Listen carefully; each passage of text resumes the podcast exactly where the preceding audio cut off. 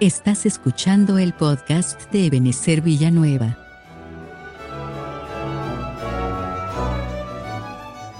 Hoy les presentamos el tema titulado Nunca más, en la voz del pastor Juan Vázquez, desde la Iglesia de Cristo Ebenezer Villanueva, de Ministerios Ebenezer.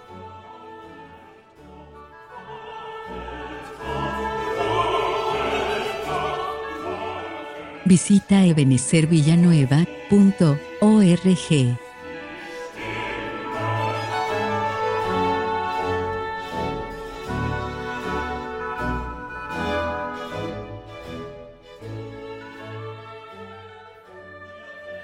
En el libro de Ezequiel capítulo 36 a partir del, del verso 8.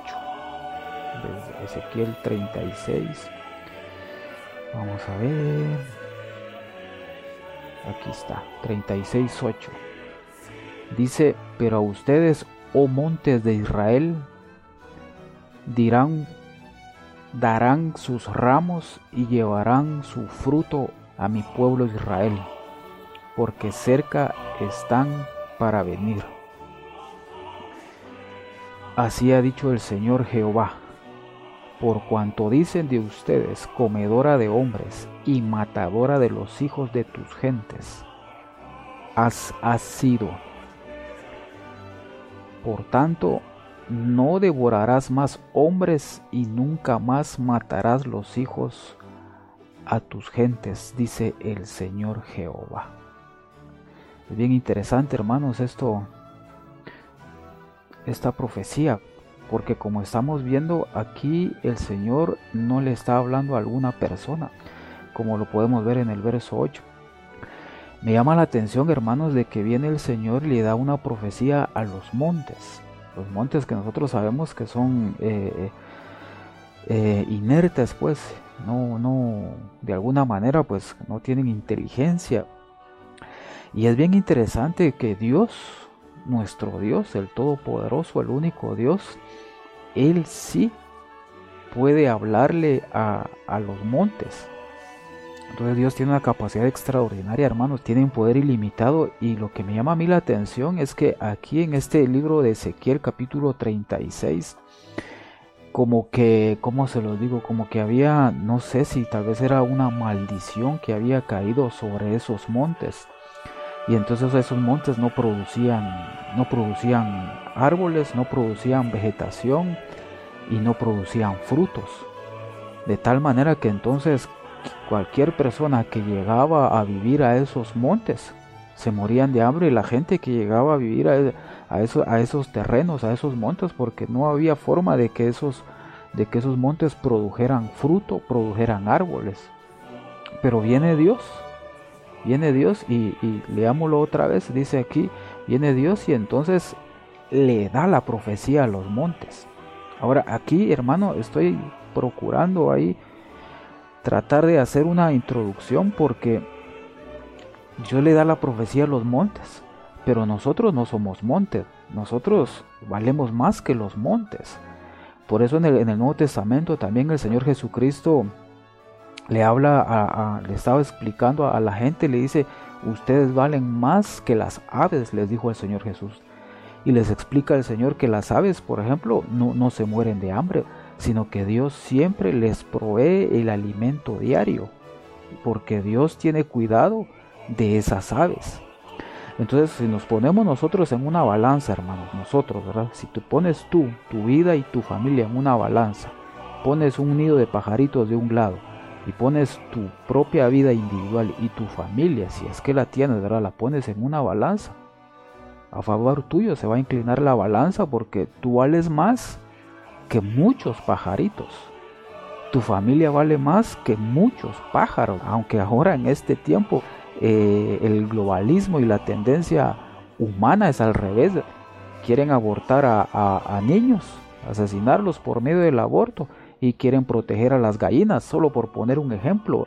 Pero eso de, alguna manera tiene que ser influenciado por el diablo, porque para Dios tu vida, tu familia valen muchísimo más que cualquier animalito.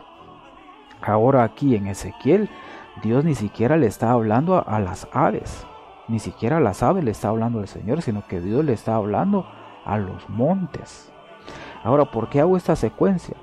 Porque si Dios le da la promesa a esos montes y Dios les cumplió la promesa a esos montes, quiere decir que nosotros que valemos muchísimo más, hermano, tú que vales muchísimo más que cualquier monte, Dios tiene promesas para tu vida y te las va a cumplir.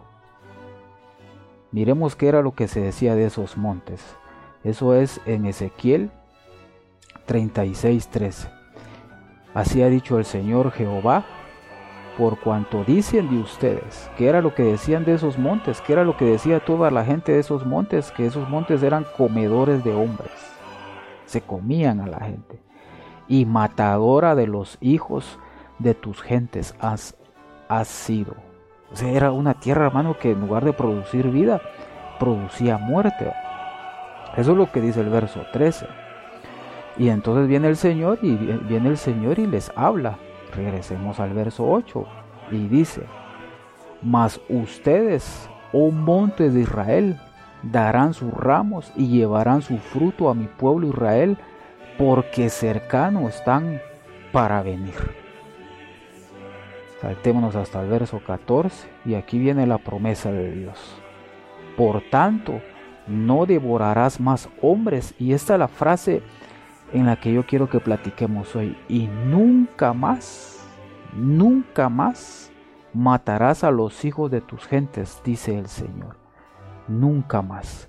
Y en el verso 15 dice, y nunca más te haré oír injurias de gentes, ni más llevarás de nuestros de pueblos, ni harás más morir los hijos de tus gentes, dice el Señor.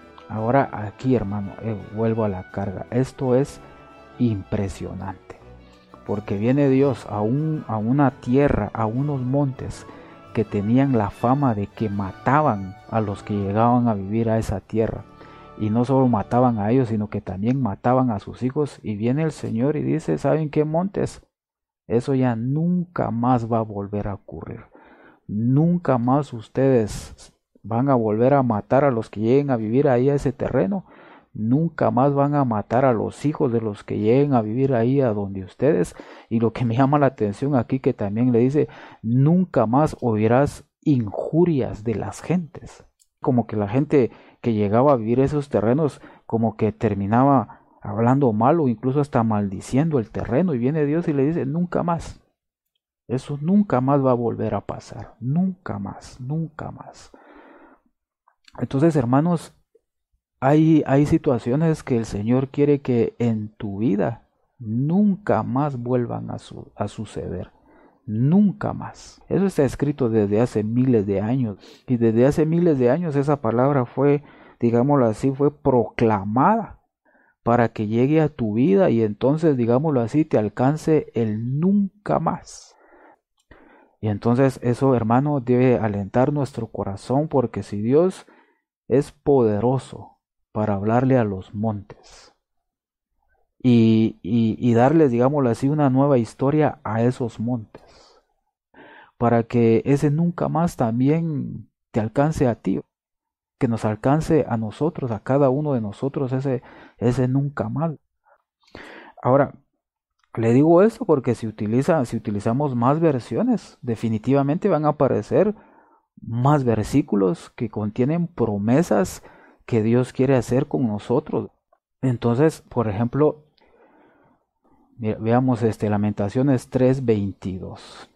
Miren este qué bonito.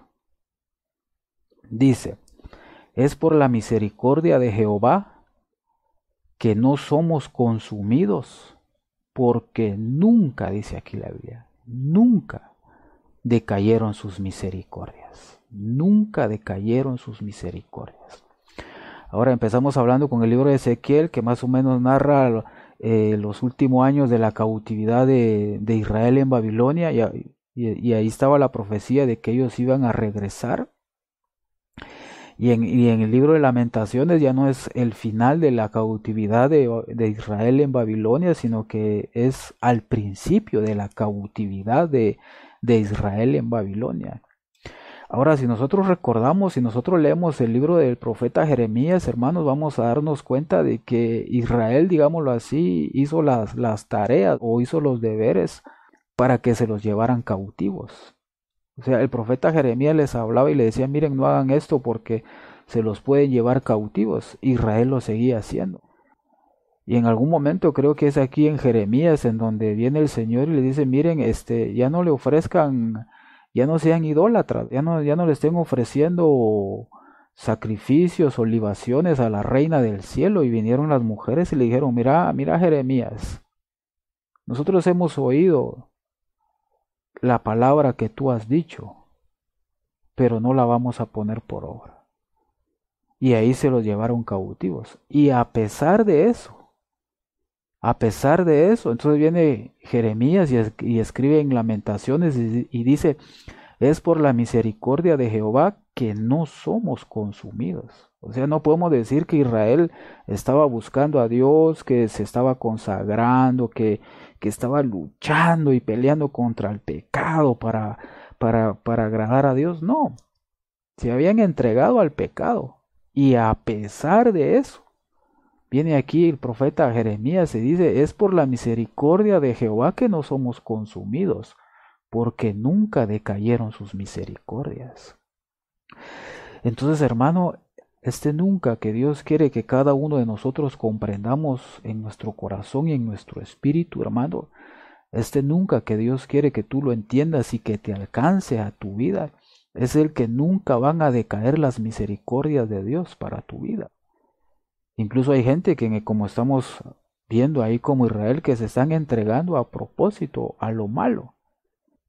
A pesar de eso, la misericordia de Dios nunca, oigan aquí hermanos, nunca decaen las misericordias de Dios. Incluso nosotros podemos echar un vistazo al mundo. Hermano, el mundo ahorita en este momento como que metió el acelerador, como que le echó nitrógeno a la gasolina para acelerar más rápido para su destrucción.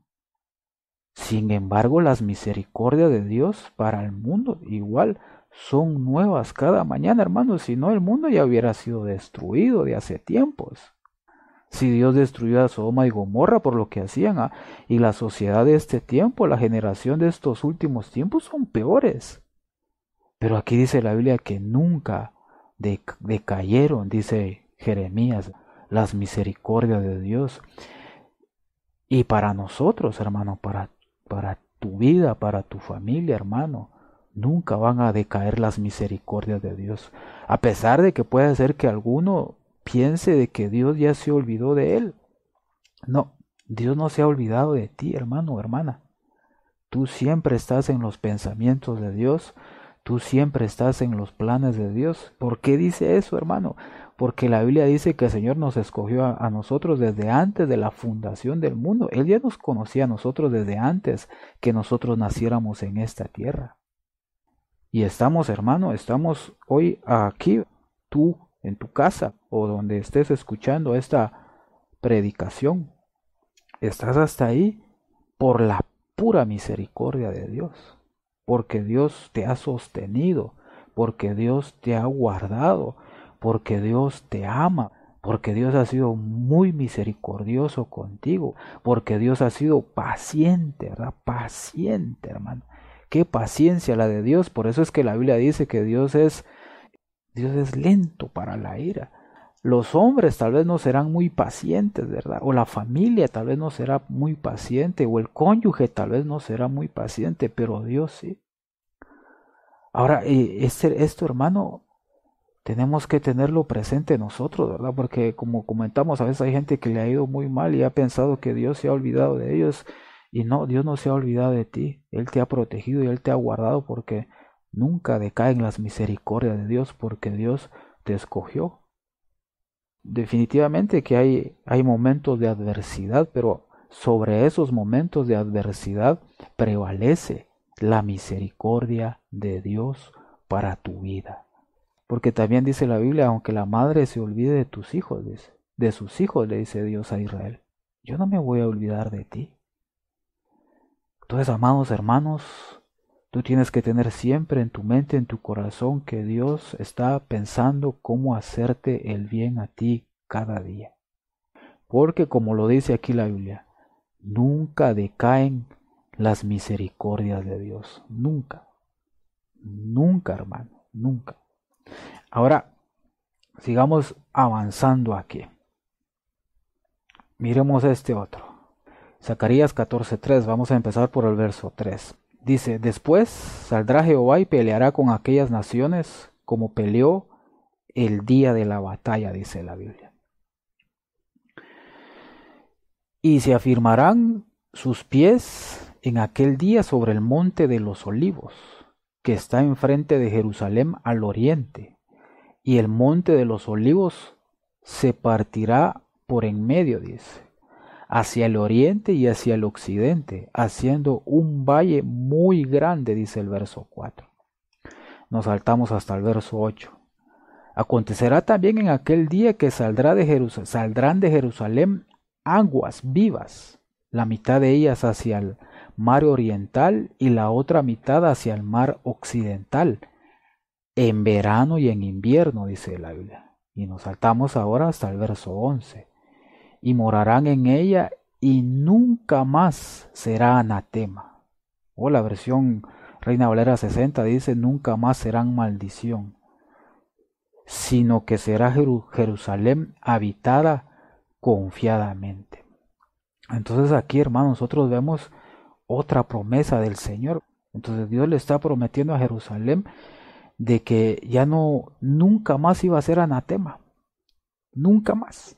Entonces, otro de los nunca, hermano, que Dios quiere que, que, te alcance hasta tu espíritu, hasta tu alma, tu cuerpo, tu mente, tu corazón y, también a toda tu familia, por si a alguien le ha ocurrido, es nunca más ser de maldición. Ah, ¿cómo dice usted su hermano? Pues veámoslo, hermano, porque, por ejemplo, hay gente, pueden haber hombres a la que la esposa le diga, mira, desde que me junté con vos, nunca he sido feliz. O que el esposo le diga a la esposa, desde que yo me junté con vos, me fue mal.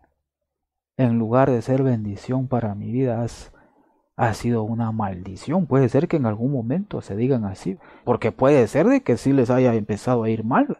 Algo así como Sansón, solo le echó el ojo y se casó con la Filistea, hermano, y fue la ruina de Sansón. Desde que me casé con vos, a mí el Señor me usaba antes, yo tenía privilegio en la iglesia, pero mira en qué situación estamos. Todo por haberme casado con vos, qué sé yo. Ya no aguanto esta vida, dirá alguno de los dos. Otros pueden ser que se lo digan a los hijos. Mira, desde que vos naciste, mi vida se arruinó. Mi vida cambió. Yo antes tenía sueños, entonces, lamentablemente, hermanos, hay gente que ha crecido, ha crecido con ese estigma. Y así hay gente que han dado una buena parte de su vida con eso en su mente y con eso en su corazón. Incluso ha, habido noticias de gente que se ha quitado la vida y deja una nota. Ya no quiero ser carga para la, para la familia, ya no quiero ser carga para mis padres. Pero la promesa de Dios hoy, el nunca, ¿verdad? El nunca más que Dios quiere que llegue a tu vida es esto. Nunca más serás anatema. Nunca más. Porque como digo, ¿verdad? En algunos casos hay gente de que, que se lo dicen solo para dañarlos. Y en, y en otros casos puede ser de que, que tal vez sí les pasó así. Como, como la mamá de Benjamín, me imagino yo que cuando lo estaba dando a luz y como ella se estaba muriendo, como que quiso como que marcar a su hijo, porque ella le puso de nombre Benoni y Benoni significa hijo de mi tristeza. Quería dañar a su hijo para siempre, como diciéndole, mira, por tu culpa me voy a morir. Y entonces cuando el papá se dio cuenta, dijo, no, no, no, momento pueblo, dijo, este no se va a llamar hijo de tu tristeza, le dijo Raquelita, lo siento mucho. Él se va a llamar hijo, pero de mi diestra. Y anuló. Pero entonces hay gente, hermano, que sí, que sí ha ido ha ido llevando esa, esas como maldiciones. Algo así como aquel Jefté también. Era hijo de una ramera. Ya de ahí empezó mal su carrera en esta vida, empezó mal su recorrido, ya, ya venía en lugar de empezar el cero, empezó de menos mil. Después de eso, se, la mamá no lo quiso y lo fue a dejar con el papá. Y por lo que yo logro leer y comprendo ahí, el papá no lo quería. La madrastra menos lo quería. Los hermanastros tampoco, porque ya cuando crecieron los hermanastros le dijeron, tú no vas a heredar con nosotros, así que andate. No te queremos. Y lo echaron. Y los ancianos que tenían que hacerle justicia se hicieron los locos. Hay, hay, gente, hay gente que no soporta eso. Dice, ¿por qué yo tuve que nacer de, algunos que dicen, ¿por qué nací? Dicen algunos, ¿por qué nací yo? Mejor no hubiera nacido, como lo decía Job, ¿verdad? Mejor me hubieran abortado, decía Job. La prueba fue dura. Es que fue tu culpa, le dicen a la gente. Fue por tu culpa se murió mi papá, le dirán a alguien. Por tu culpa se murió mi mamá. Por tu culpa que no viste cuando ibas manejando y mataste a nuestro hijo, le dirán a alguien. ¿Por no fuiste al hospital? ¿Por qué no te tomaste la medicina? ¿Por qué no lo llevaron al doctor? Pero hoy en el nombre de Jesús lo que el Señor quiere es cambiar eso. Cambiar tu vida. Que tal vez te han culpado a ti, hermano, hermana, de tantas cosas que les han pasado a otros. Pero viene el Señor hoy, hermano, hermana, en el nombre de Jesús. Dios quiere que tú creas esta promesa. Que tú creas que nunca más vas a ser anatema, nunca más te van a atribuir cosas malas. Y si alguien sí hacía esas cosas malas y provocaba daños y perjuicios, en el nombre de Jesús Dios quiere que nunca más eso vuelva a ocurrir. Todas las promesas de la Biblia son tuyas, hermano. Así lo dice la Biblia en Cristo. Todas las promesas son sí y amén y que entonces hoy pueda cumplirse eso y romper cualquier yugo, romper cualquier maldición, romper cualquier atadura. Y el Señor va a hacer lo necesario. Porque hay otro, en otra versión dice, nunca te dejaré, nunca te abandonaré, dice el Señor. Ahora, sigamos avanzando. Este hermano, este es uno Perdóneme que yo se lo repita, hermano, pero mire qué bonito esto. Entonces leamos esto. Leamos esto. Aquí dice la Biblia. Y Moisés dijo al pueblo, no teman, estén quietos, quedos, ¿verdad? Que estén quietos. Vean la salvación de Jehová que él hará hoy con ustedes, porque los egipcios que hoy han visto, nunca más para siempre los verán. Nunca más nunca más los verán. ¿Qué enemigos tienes tú, hermano, hermana? Aquí lo podemos ver desde dos puntos de vista. Un punto de vista pueden ser enemigos eh, externos, espirituales, con los cuales estés batallando o ya vengas desde hace algún tiempo batallando en contra de esos enemigos espirituales externos y estás batallando y estás batallando y que hoy el Señor te dice que va a llegar el momento en que nunca más vas a volver a esos a ver a esos enemigos, por mucho que quieran perseguir, porque vino Moisés dijo, miren Israel, voltean a ver, voltearon a ver, esos nunca más los van a volver a ver. Pero desde que Moisés lo dijo, ahí, no se detuvieron. Los egipcios siguieron, siguieron, siguieron, los querían alcanzar y los, que, los querían alcanzar, pero dice la Biblia que nunca se acercaron a, los israelitas. Y el Señor los destruyó ya cuando pasaron más rojo el Señor los destruyó, porque Dios cumple sus promesas, porque Dios cumple su palabra.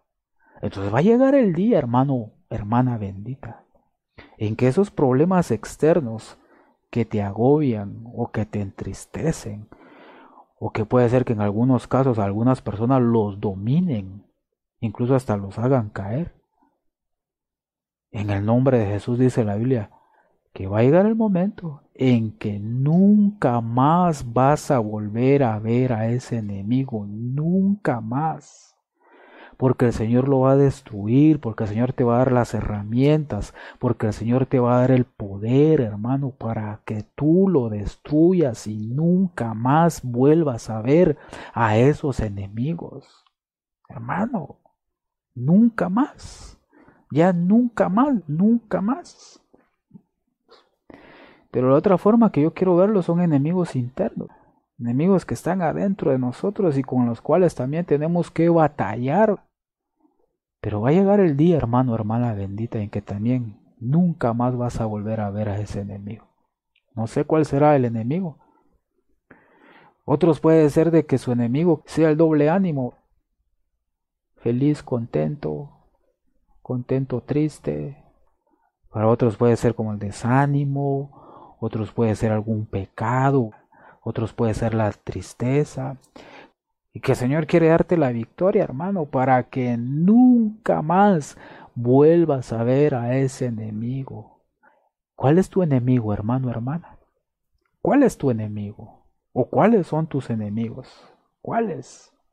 Hoy el Señor te da una promesa. Él va a hacer que nunca más, nunca vuelvas a ver a esos enemigos. Veamos este otro, otra vez. Ezequiel 18.1. Dice aquí la Biblia. Y fue a mí palabra de Jehová diciendo, ¿qué piensan ustedes, ustedes que usan este refrán sobre la tierra de Israel diciendo, los padres comieron el agras y los dientes de los hijos tienen la dentera? Viene aquí el verso 3. Vivo yo, dice el Señor Jehová, que nunca más tendrán que usar este refrán en Israel. Nunca más. Ahora aquí, hermano, el punto de vista que yo quiero que lo veamos es como una herencia ancestral.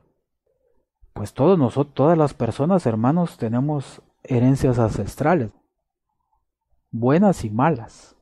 Las buenas que se queden, pero las malas es así que el Señor las extermine. Internas, adentro de nosotros, hermano. Adentro de nosotros que, que, que, que, hermano, que han, que han moldeado nuestra vida. Y cuando nosotros venimos a darnos cuenta, tal vez es algo malo. Y que necesitamos salir de eso. Y que tenemos que empezar una lucha, hermano, en contra de nosotros mismos y que a veces nos va bien y a veces no nos va bien. A veces ganamos y a veces, qué sé yo, perdemos herencias ancestrales, el carácter, por ejemplo. Y entonces viene el Señor y dice aquí, nunca más, nunca más ustedes van a decir ese dicho. ¿Qué piensan ustedes, ustedes que usan este refrán sobre la tierra de Israel diciendo los padres comieron las uvas agrias y los hijos tienen la dentera? Y viene el Señor y da la promesa y dice, nunca más, nunca más van a usar ese, este dicho en Israel. El Señor quiere romper herencias ancestrales, hermanos. Y incluso en algunos casos, cuando el Señor rompa esas herencias ancestrales, oígame hermano, incluso hasta se van a ir enfermedades. Cuando el nunca de Dios alcance tu vida y el Señor te diga nunca más, nunca, nunca, nunca más.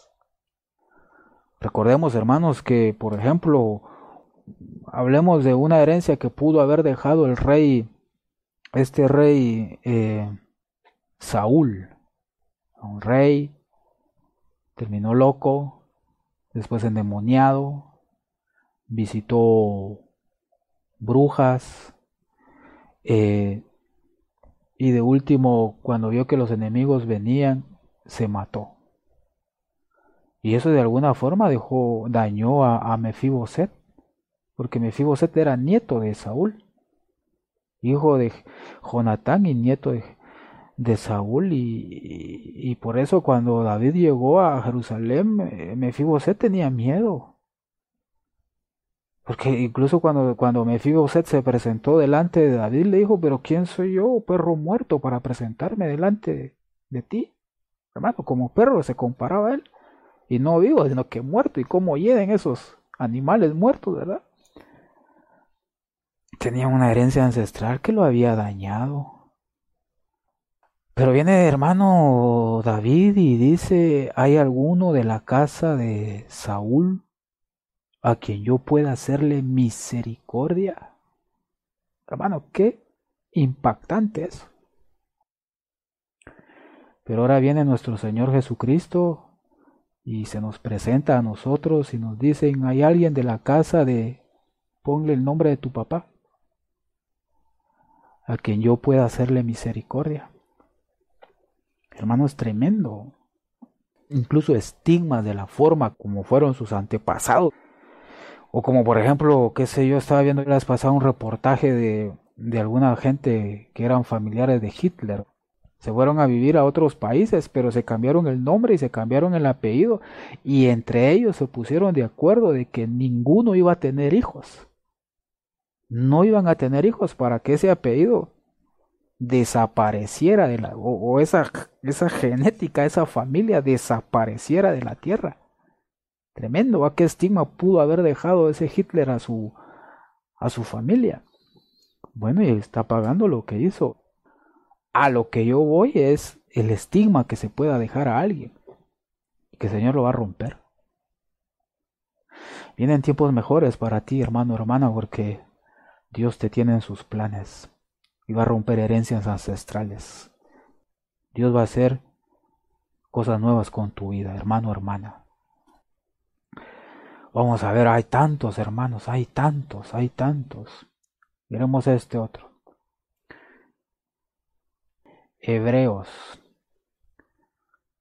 10:16. Y este es el pacto que haré con ellos después de aquellos días, dice el Señor. Daré mis leyes en sus corazones y en sus almas las escribiré. Y añade, y nunca más me acordaré de sus pecados e iniquidades.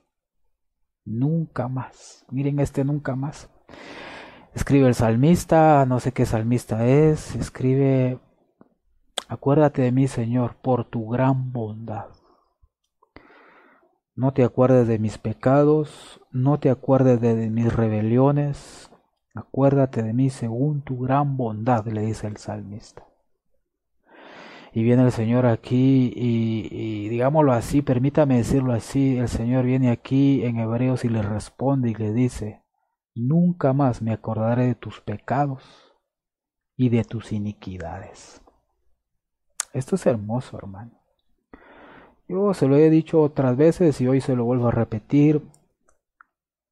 Hablar del Evangelio y no hablar del perdón de Dios a los que son, ya son cristianos, a los que ya están avanzando en el proceso de restauración y liberación a los que son tecnones de Dios o tecniones de Dios, hijitos pequeños de Dios, dejar de hablarles a ellos acerca del perdón de Dios, hermano, es peligroso porque entonces podemos convertirnos en fariseos, los fariseos que solo por afuera se miraban blanqueados y adornados, pero por dentro eran pura pudrición.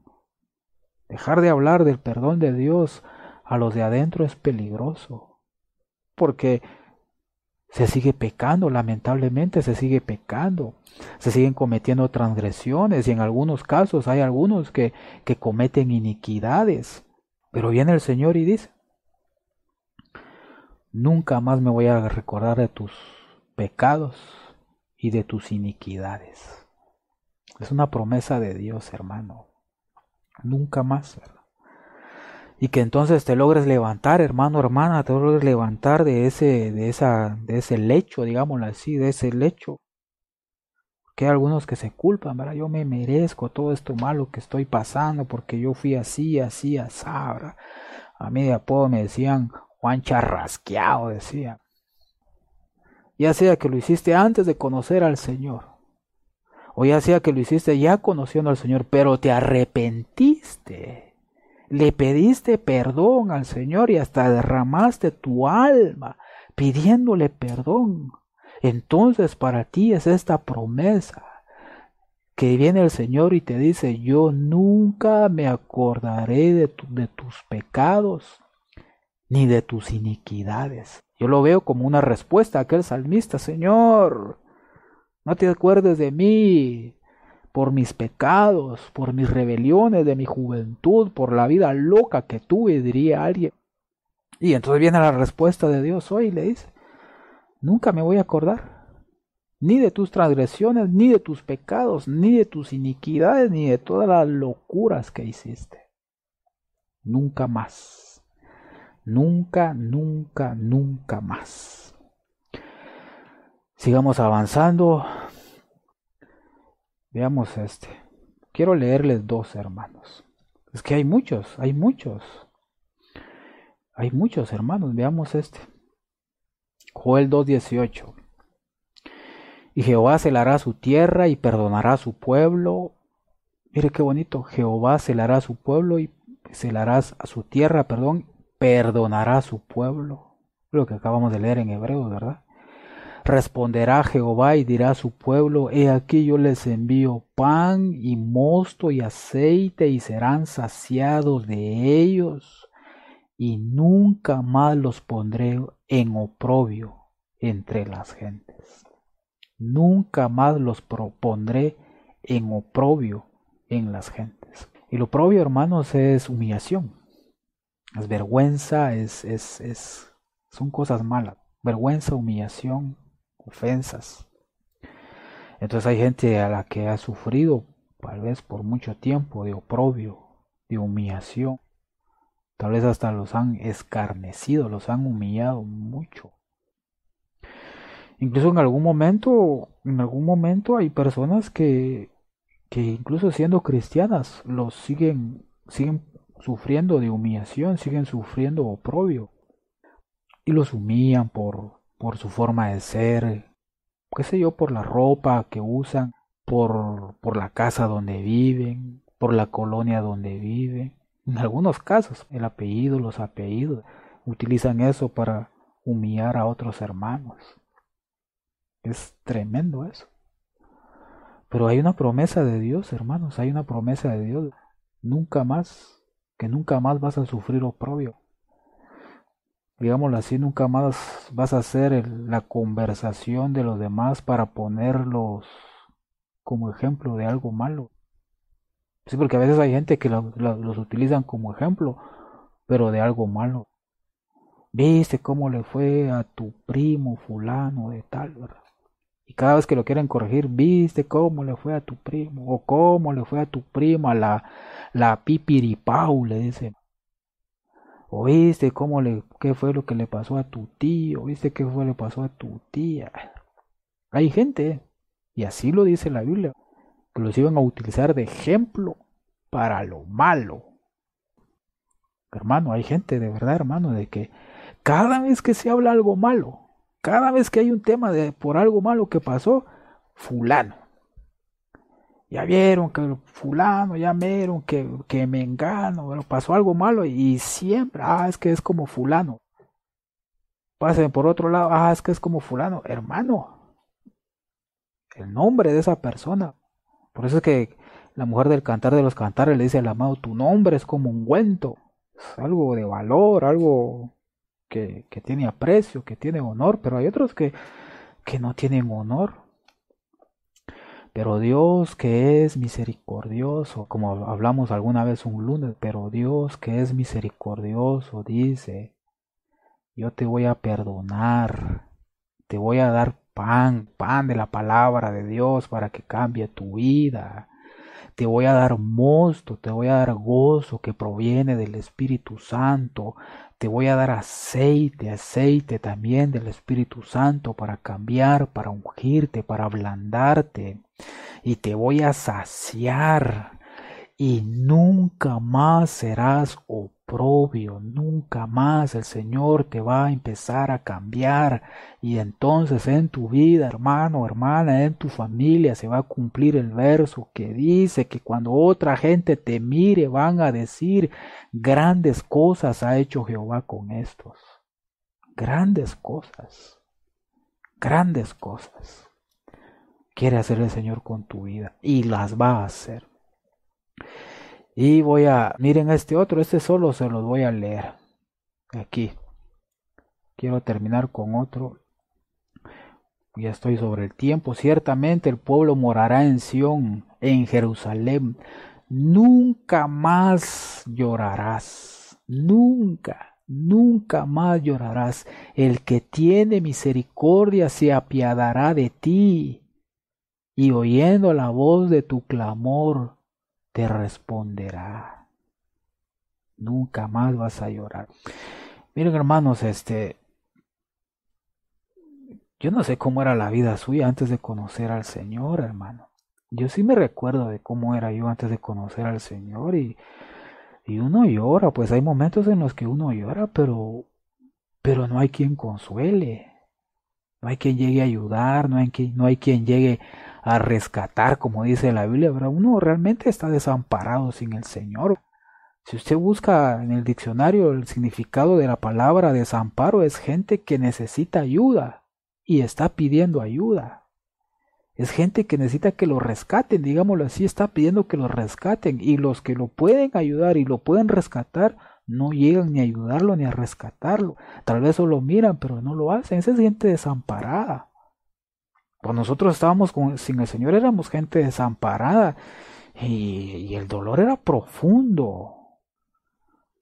Pero aquí está la promesa del Señor, nunca más llorarás, porque ahora en el Señor cuando uno llora, uno sabe que uno tiene un Padre celestial que lo oye a uno, un Padre celestial que está atento a la oración o al clamor, como dice aquí la Biblia.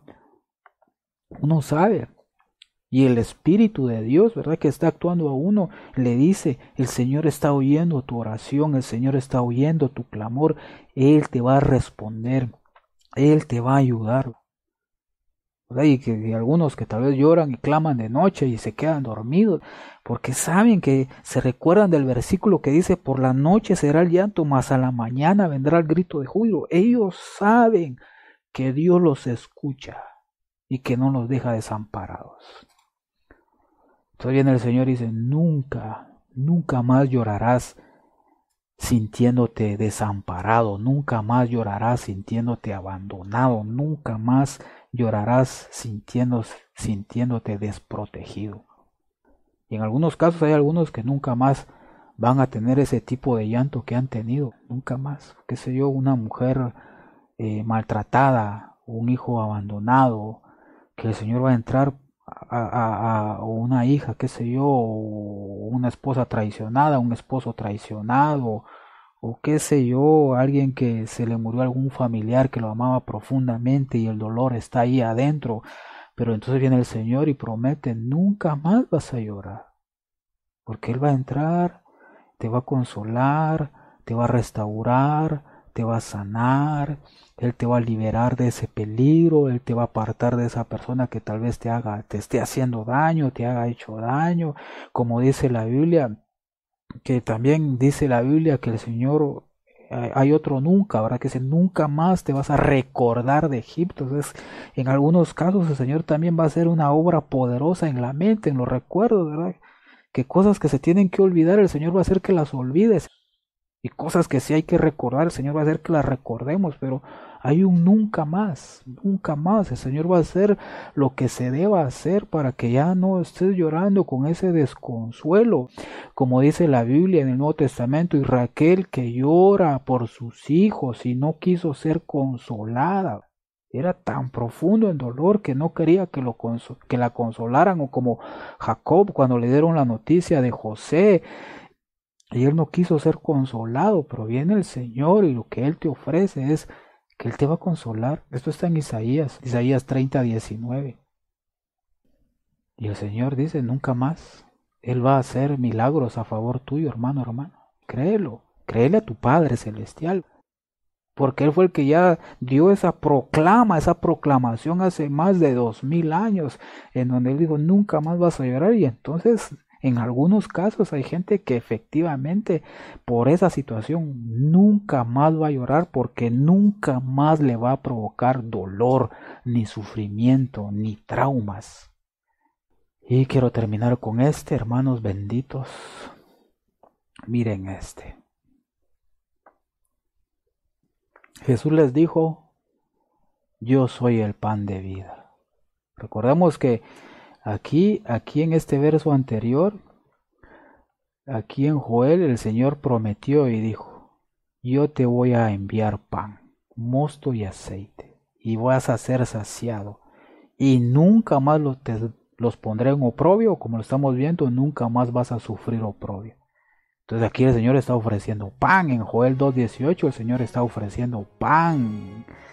Pero viene aquí el Señor en Juan 6:35 y ya no es el ofrecimiento, ahí el pan ya ya ya proveyó el pan y dice y Jesús les dijo, "Yo soy el pan de vida.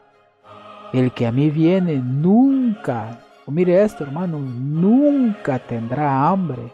Y el que en mí cree no tendrá sed jamás, pero aquí la palabra entre no y jamás también se puede traducir nunca de griego a español. Entonces el verso diría, y Jesús les dijo, yo soy el pan de vida que mi Padre les ofreció en Joel 2.18. El que a mí viene nunca tendrá hambre, y, el que en mí cree nunca tendrá sed.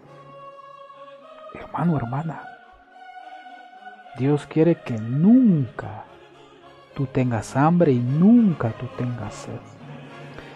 Cuando el Señor Jesucristo viene a nuestra vida, nuestra vida nunca más puede ser igual. Ahí cuando estábamos leyendo en aquel verso, cuando dice que el Señor va a poner sus pies sobre el monte de los olivos, eh, eso nunca vuelve a ser igual, porque dice la Biblia que el monte se parte, se parte a la mitad, una parte hacia el occidente y otra parte hacia el oriente, se parte. Después dice que una parte agarra para el norte y otra agarra para el sur, y después queda un gran valle.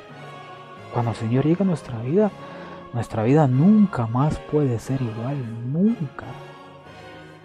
Porque Él quiere saciarnos, quiere saciar todas, todas nuestras hambres y todas nuestras sedes, ¿verdad? O seds, no sé cómo se dirá en plural, si es que se puede decir. Hermano bendito, hoy el Señor tiene, tiene muchas promesas para ti. Toma tú tu Biblia Agarra todas las versiones que quieras, pon ahí nunca más y todas las cosas buenas son para ti. Son para ti. Vamos a orar, hermanos benditos, y vamos a pedirle al Señor que, que este nunca, estos nunca que se proclamaron hace miles de años, hoy lleguen y nos alcancen a nosotros. Que te alcancen a ti, a tu vida, para siempre. Y que nunca más tu vida sea igual, sino que pases a nuevas dimensiones de comunión con Dios, de amores con Dios. En el nombre de Jesús. Padre, en el nombre de Jesús. Te damos gracias porque tú eres bueno y porque tú eres misericordioso. Te pido, Señor, que hagas una obra poderosa en cada uno de mis hermanos. Una obra tan